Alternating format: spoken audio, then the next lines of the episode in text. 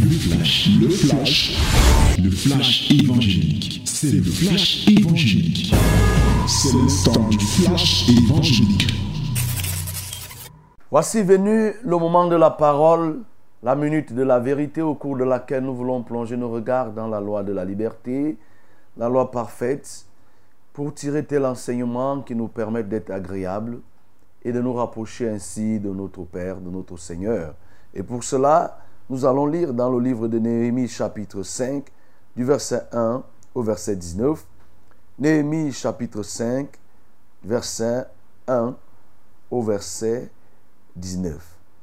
My beloved, now is the moment to receive the word of Lord, and we have to read the book of Nehemiah, chapter 5, verse 1 to 19. Verse 1 to 19. Nous lisons, nous allons lire. C'est bien de lire aussi la Bible. Et beaucoup lire la Bible, c'est une très bonne chose. Ensemble, nous lisons.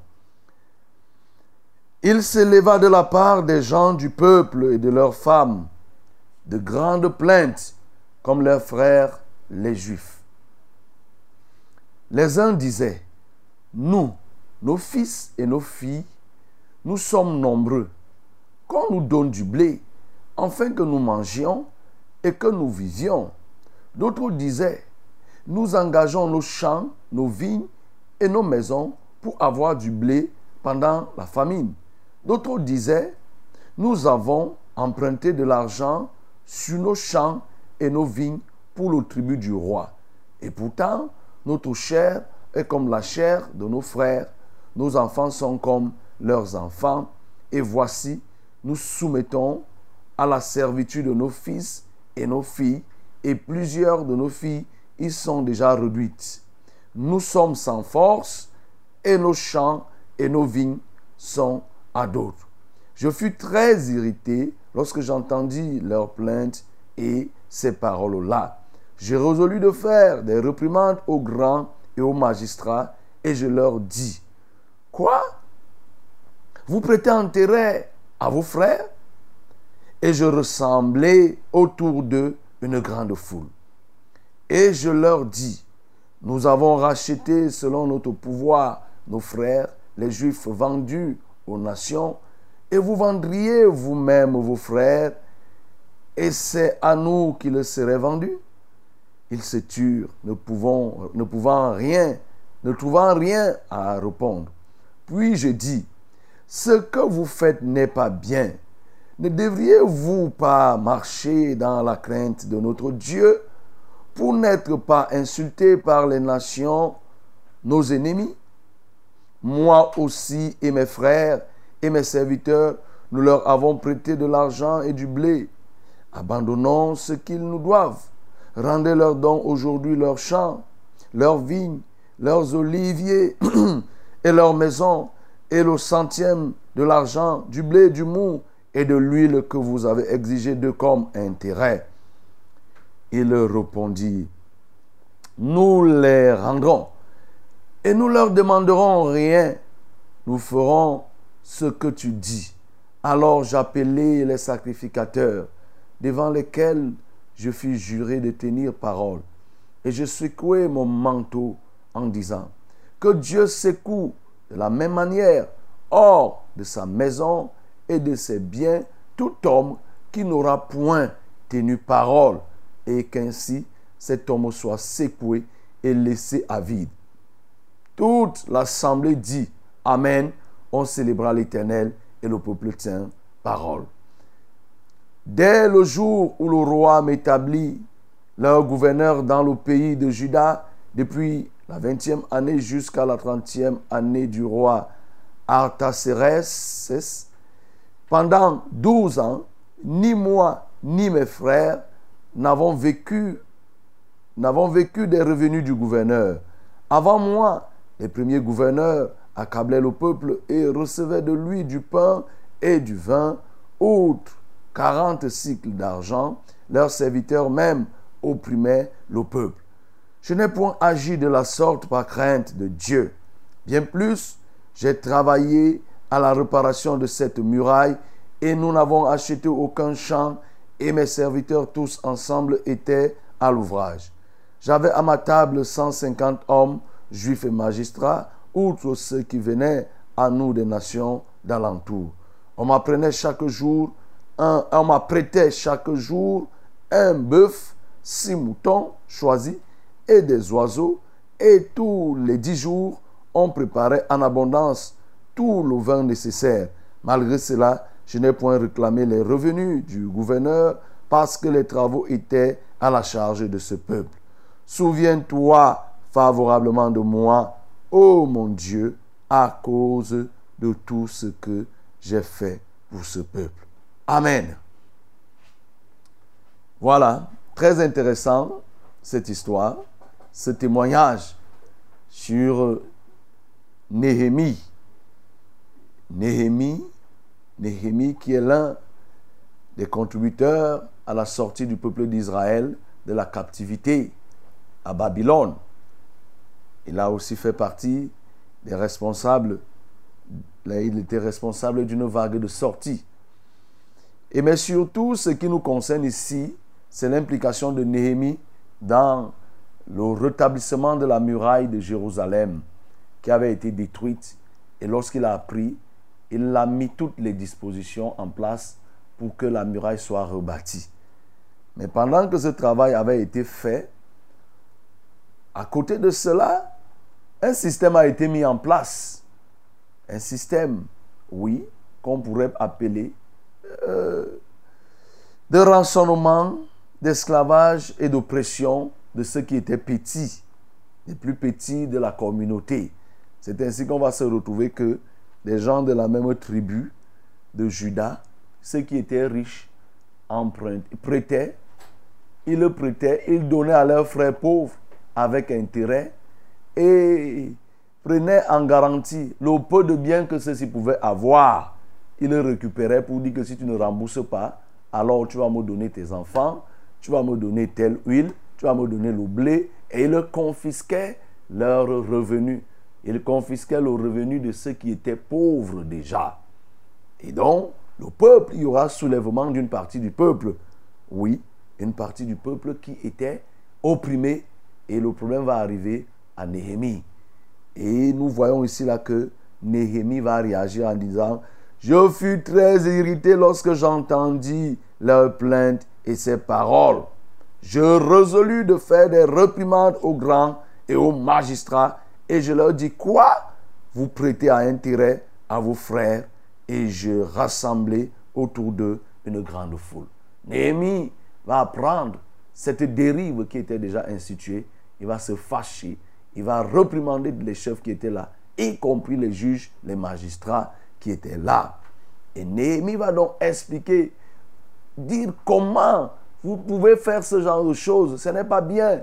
Comment vous pouvez prêter à des frères avec intérêt, confisquer, prendre leurs enfants, les vendre même en esclavage. C'est-à-dire que nous, Israël, on va se retrouver. Nous avons été sortis de la captivité. Maintenant, vous voulez prendre les nôtres pour vendre, donner en esclavage parce qu'ils n'ont pas remboursé. Il dit que ce n'est pas possible. Ça ne peut pas se faire. Ça, c'est dangereux. Oui. Et il va leur dire, rendez donc aujourd'hui les champs que vous avez pris. Ces gens avaient déjà pris les champs, leurs vignes, leurs oliviers et leurs maisons. Ils prenaient même en garantie les maisons, les oliviers. Rendez leurs maisons. Rendez le centième de l'argent, du blé, de ce que vous avez pris, du mou, tout ce que vous avez pris, l'huile. Remettez, remettez ce que vous avez exigé d'eux en intérêt.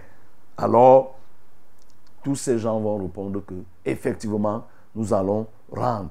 Et le peuple tient parole, c'est-à-dire le peuple a respecté. Néhémie va continuer pour montrer à ces gens comment ils doivent se comporter vis-à-vis du matériel. Il dit que moi, bon voici, je suis gouverneur, mais le gouverneur que vous, vous avez connu bien avant moi, vous savez que il mangeait de votre revenu.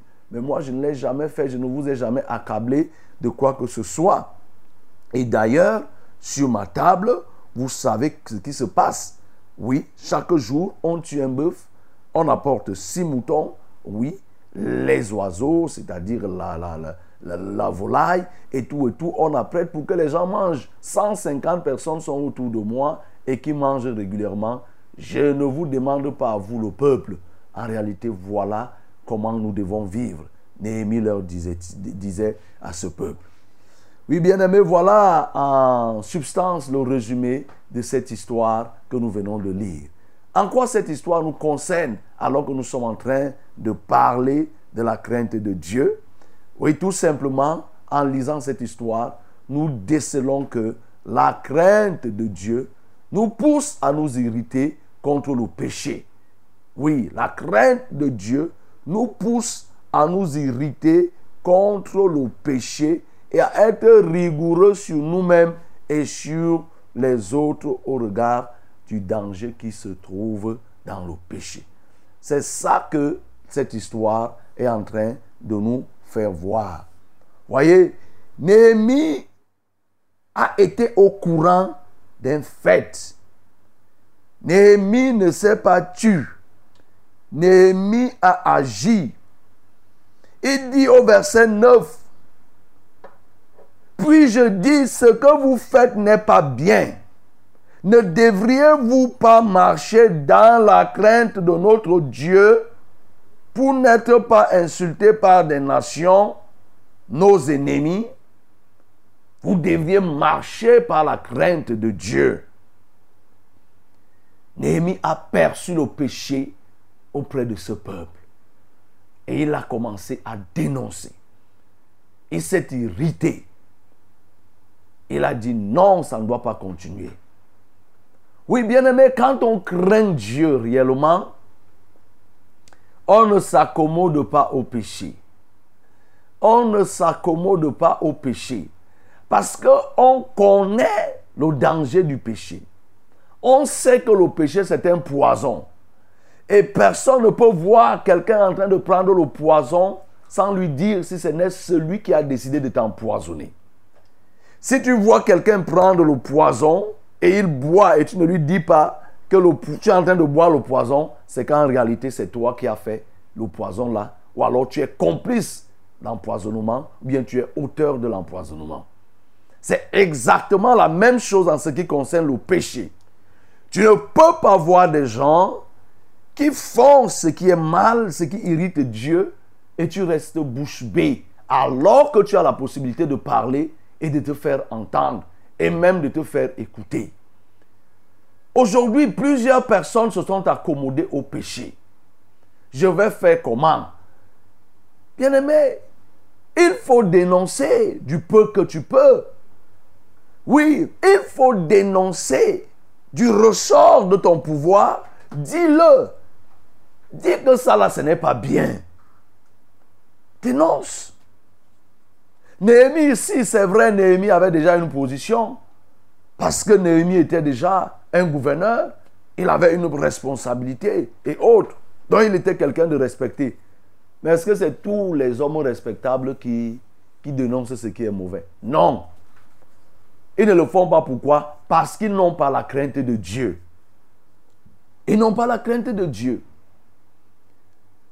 Même des serviteurs, ceux qui disent être des serviteurs, ont du mal aujourd'hui à dénoncer.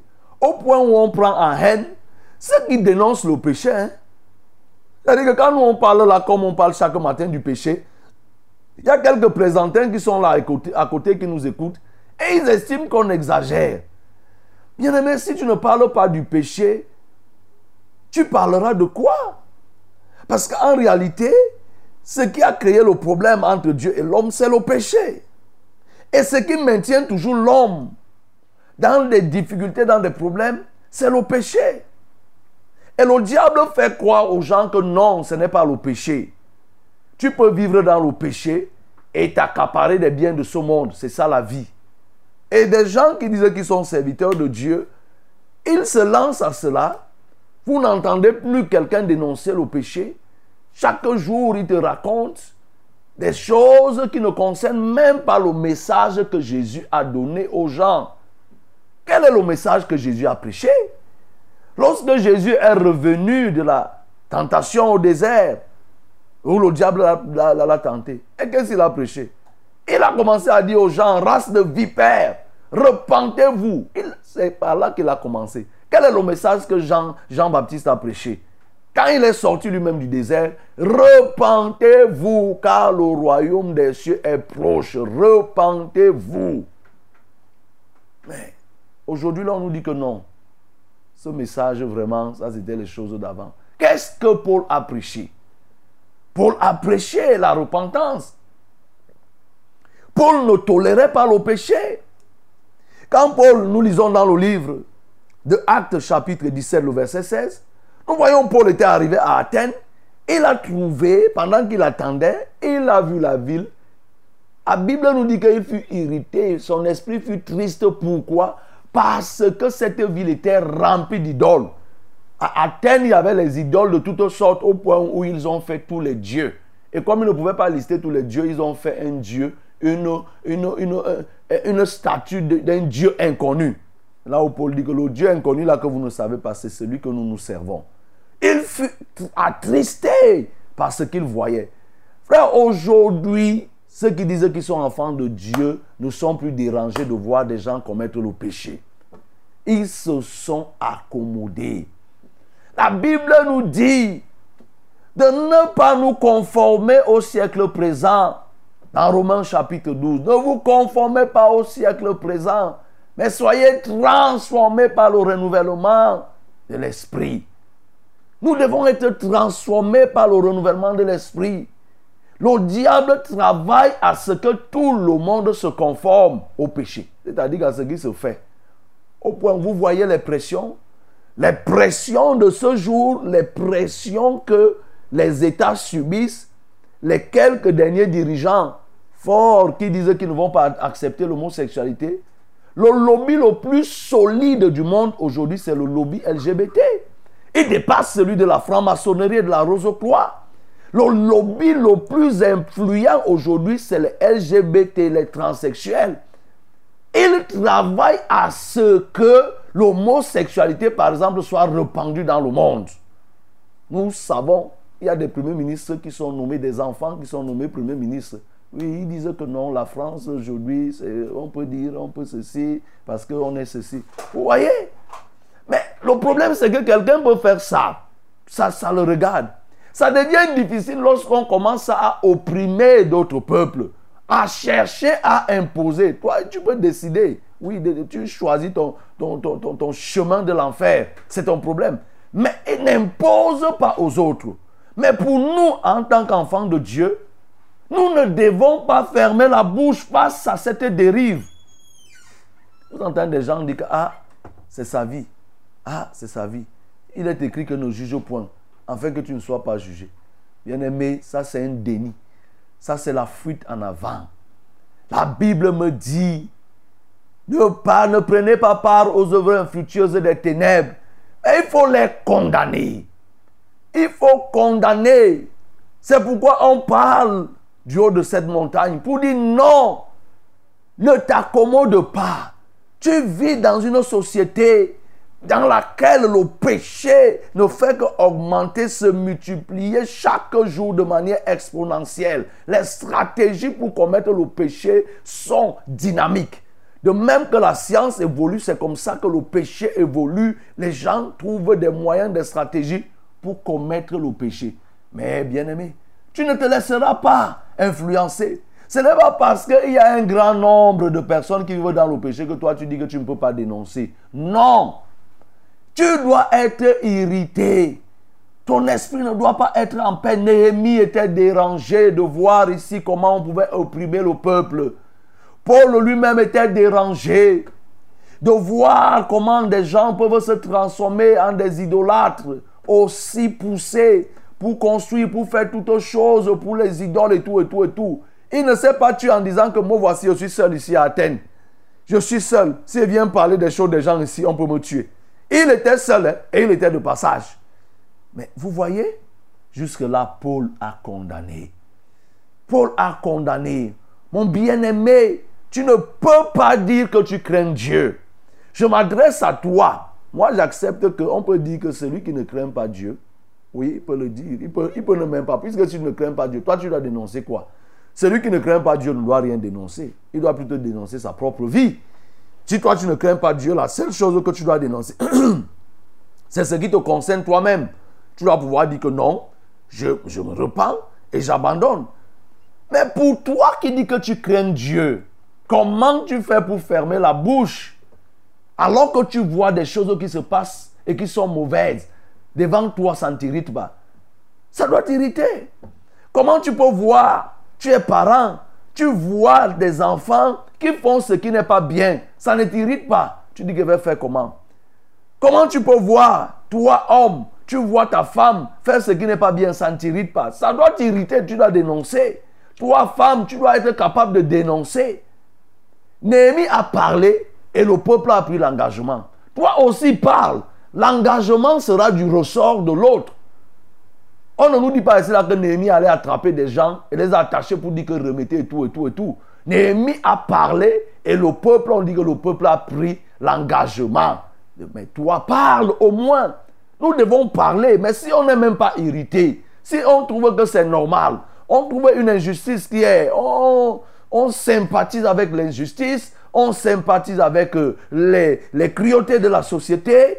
Bien aimé, c'est dangereux. Vous trouvez même des gens qui disent qu'ils craignent Dieu, que quand on arrête un bandit, on doit le tuer. Oui, quand on tue le bandit, eux, ils sont là, ils disent que oui, on a bien fait. Oui, il a, c'est bien fait pour lui. C'est bien fait comment? C'est bien fait comment? On tue quelqu'un, toi tu dis que c'est bien fait. C'est bien fait comment? Et tu dis que tu crains Dieu? Je m'adresse à toi, bien-aimé, toi qui crains Dieu. Alors c'est pourquoi, bien-aimé, aussi vrai que tu dises que tu craignes Dieu, et si tu crains Dieu, tu dois être un homme sensible au péché. Tu dois être quelqu'un qui est très sensible au péché et qui doit connaître la valeur, les effets néfastes du péché dans la vie d'une personne. Bien-aimé, il n'y a rien qui détruit comme le péché. Le cancer ne détruit pas comme le péché. Le, VIH, sida ne détruit pas comme le péché. Le, virus de l'hépatite A, B, C ne détruisent pas comme le péché. Tu dois être conscient de la force et de la puissance qui est liée au péché pour détruire. C'est pourquoi Jésus s'est occupé de cette puissance. Lorsqu'il dit que mort est ton aiguillon, l'aiguillon de la mort, c'est le péché qui vise à faire quoi? À ruiner, à détruire l'homme, à ramollir l'homme, à sortir l'homme du plan tracé par Dieu. Mais alors tu ne saurais fermer la bouche, bien-aimé. Et tu ne serais même pas prendre, tu ne devrais même pas être, faire partie de ceux qui prennent part à ce genre de choses. Non, non et non et non. Oui, on insiste pour ressortir cela parce qu'aujourd'hui, ceux qui disent qu'ils sont serviteurs ont plongé le pied dans les plats du péché. Ils se sont jetés là-dedans. Il faut que toi-même, bien-aimé, tu comprennes que il y a deux camps. Il y a le camp de ceux qui mangent dans le plat de Satan et le camp de ceux qui mangent dans le plan de Dieu, dans le plat de Dieu. Il n'y a pas de mélange. Si quelqu'un peut tolérer le péché, peut s'accommoder, si quelqu'un peut accepter que le nom, on tolère tout, vous voyez aujourd'hui, euh, on prend, vous trouvez des efféminés qui sont en train de jouer à la musique, qui chantent. Des hommes qui viennent là, ils disent qu'ils chantent pour Dieu. Oui, avec les boucles, ainsi de suite. Les rastas sur la tête. J'ai dit bien les hommes, hein, je ne parle même pas des femmes. Et vous trouvez quelqu'un qui te dit que non, moi je ne vois pas de problème. De toutes les manières, la foi. Non, bien aimé, il faut dénoncer ces choses-là. Ne prends pas part. Parce que le péché ruine. Il est dangereux. Tu dois pouvoir t'irriter, mon bien-aimé. Nous voyons comment Moïse, Moïse s'est irrité. Nous voyons comment Jésus lui-même, dans le livre de Jean chapitre 2, nous voyons que Jésus, quand il est entré dans le temple, Jésus a trouvé des gens qui étaient en train de faire le contraire de la destinée du temple. Le rôle du temple avait été dévié. Mais Jésus a pris le fouet, il a remis les choses en ordre. Il a fouetté les gens, il les a mis dehors. Vous comprenez, bien-aimés Et Jésus a récidivé. Quand il est revenu dans sa gloire en entrant à Jérusalem, il a trouvé encore les gens en train de commercer dans le temple. Il a refait la même chose. Il ne s'est pas fatigué. C'est pourquoi, bien-aimé, toi-même, tu ne dois pas te fatiguer en te disant que non, j'ai dénoncé hier, maintenant je ne dénonce plus. Continue. Continue à t'irriter. Ça ne doit pas tu ne dois pas t'accommoder, tu ne dois pas te familiariser. La répétition du péché ne fait pas du péché un acte pur. Ce n'est pas parce qu'on répète un péché que le péché devient un acte pur. Non, le péché restera toujours péché jusqu'à ce qu'on l'abandonne. Ce n'est pas parce que quelqu'un vole, vole, vole, vole, une fois qu'on va penser que le vol deviendra, le vol cessera d'être une infraction, cessera d'être un péché. Ce n'est pas parce qu'il le fait. Donc, il faut continuer, même s'il fait mille fois, ça doit t'irriter mille fois. Tu dois dénoncer parce que ça provoque des effets. Moïse, lorsqu'il descendait de la montagne du mont Sinaï avec les tables de la loi entre ses mains, mais oui, qu'est-ce qui s'est passé? Il a trouvé le peuple en train d'idolâtrer, de se prosterner devant un Dieu.